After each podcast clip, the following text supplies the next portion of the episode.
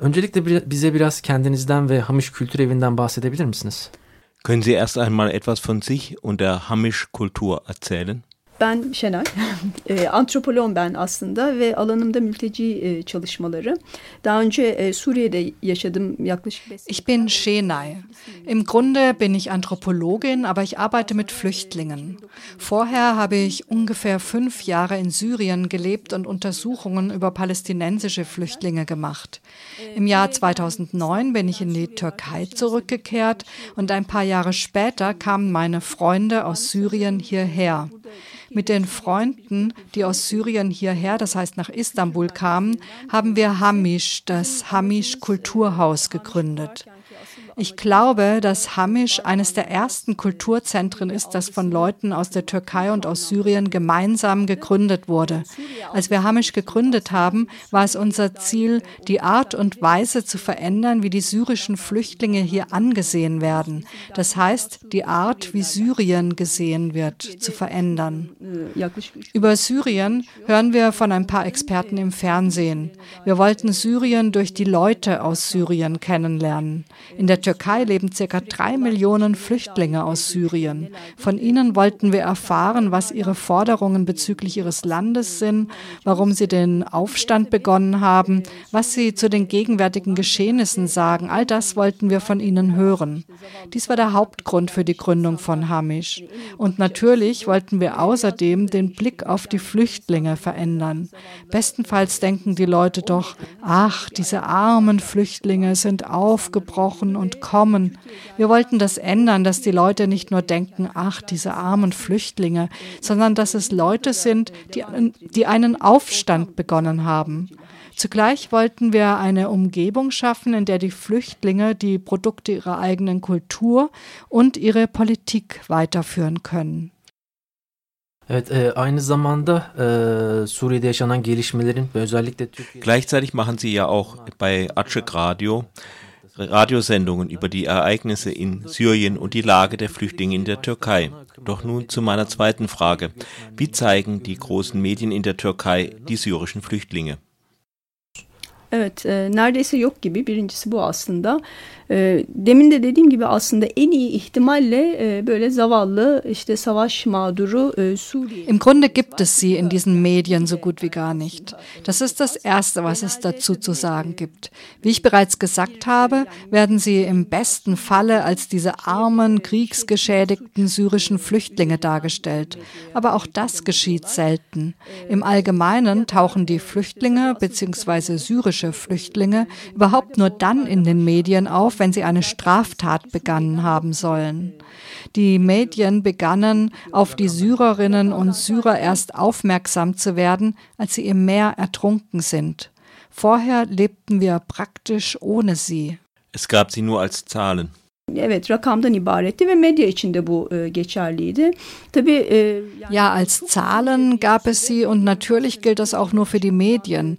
Lange Zeit war das Wort für Flüchtlinge in den Medien Katschak, Schmuggler, Ausreißer, Schleuser. Flüchtling, türkisch Mülteci, haben sie nicht gesagt. Kaçak göçmen. Illegale Migranten. Kaçak göçmen, e, yani göçmen bile aslında çok az kullanıldı. Yani das Wort Migranten haben sie kaum gebraucht. Kaçak reichte, also Illegale. Und das war natürlich ein Wort, das die Flüchtlinge kriminalisieren sollte. Das war ein Wort, das die Auffassung der Gesellschaft von den syrischen Flüchtlingen sehr beeinflusst hat. Und in dieser Weise haben die Medien die Feindschaft gegen die syrischen Flüchtlinge in der Türkei sehr genährt. In eurem Programm habt ihr oft Gäste gehabt, die erzählt haben, wie sie versucht haben, eigene Medien der syrischen Flüchtlinge in der Türkei zu gründen. Was ist daraus geworden? Können sich die syrischen Flüchtlinge über eigene Medien in der Türkei ausdrücken?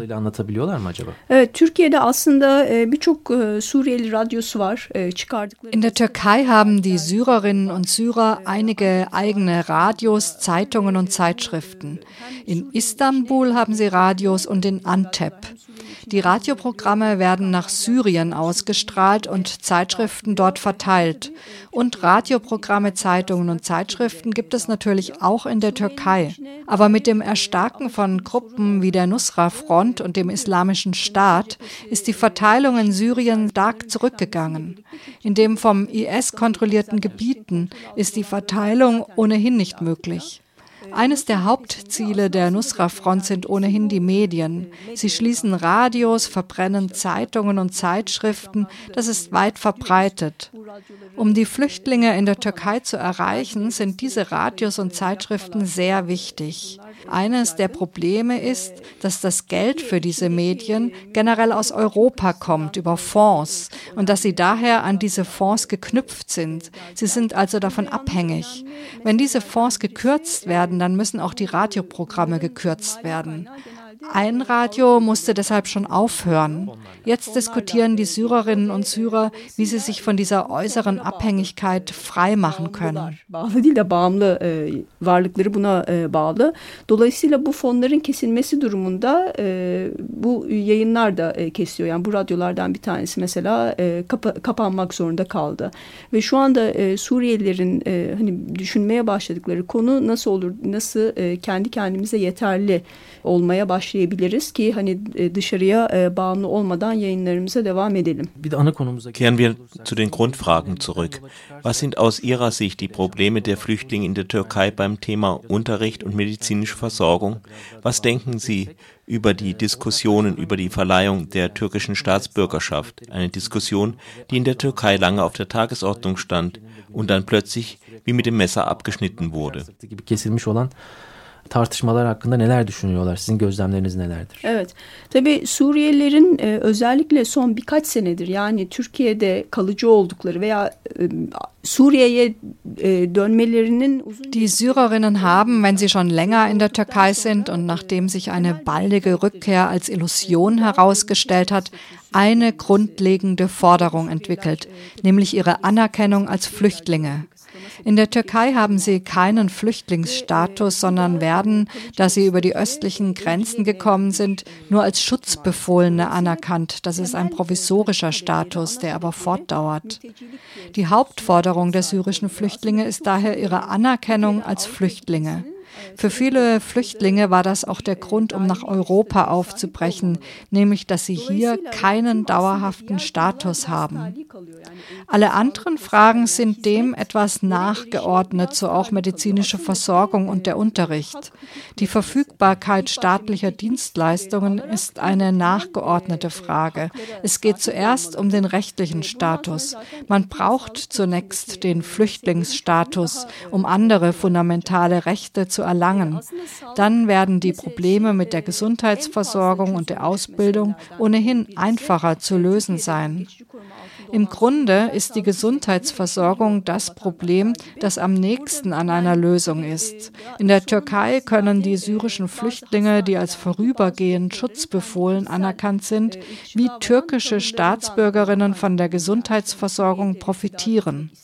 Die Probleme kommen nur vom rassistischen Verhalten einiger Ärzte in manchen Kliniken. Es gibt Ärzte, die niemanden aus Syrien behandeln wollen.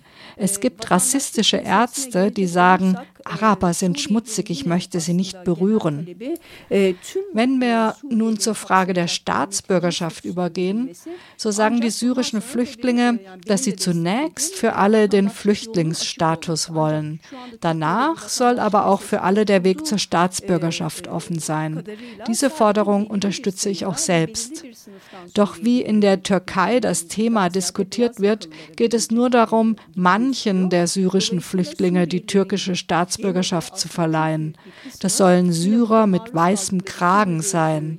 Das heißt, ein großer Teil der syrischen Flüchtlinge wird hier weiter der Unterdrückung ausgesetzt sein. Eben deshalb wollen sie, dass nach der Verleihung des Flüchtlingsstatus der Weg zur Einbürgerung offen sein soll.